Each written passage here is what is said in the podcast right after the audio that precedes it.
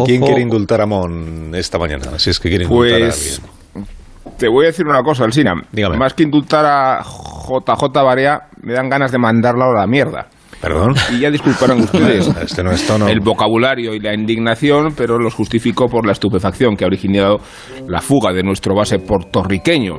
Hablo del Estudiantes, hablo de JJ, un refuerzo de la NBA, a quien celebramos como un mesías y que se ha escapado como un impostor. Ni Pablo Iglesias ha ido tan lejos en la espantada, ya que de mesías impostores hablamos, y del Estudiantes, que es el equipo madrileño de Iglesias, de Sánchez y de Pepu. Así es que espero que caigan sobre JJ Barea, sobre José Juan, las peores represalias del revisionismo y que se le despoje incluso del anillo de campeón que obtuvo con Dallas Mavericks. Nos parecía a los colegiales ese anillo el anillo del pescador, si me permitís el fetichismo, o así llegamos a adorarlo cuando JJ Barea nos deslumbró con su historial y su simpatía. Hasta fuimos indulgentes con sus kilos y su estatura. Así es que es el momento de vengarse y de amarlo gordo, canijo y pureta, porque mide unos 77, porque tiene 37 añazos, y porque los kilos ponían en aprietos el orgullo con que debe llevarse esa camiseta.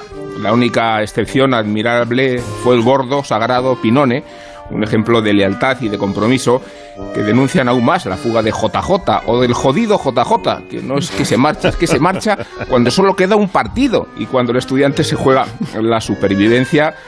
Fui un iluso al comprarme la camiseta de Osewan. Terminaré donándola al Museo de los Traidores y esperando que la exhiban entre la de Luis Figo y Tony Canto. Probablemente el indulto más duro que se ha escuchado en esta cadena en, en décadas. O sea que entonces- te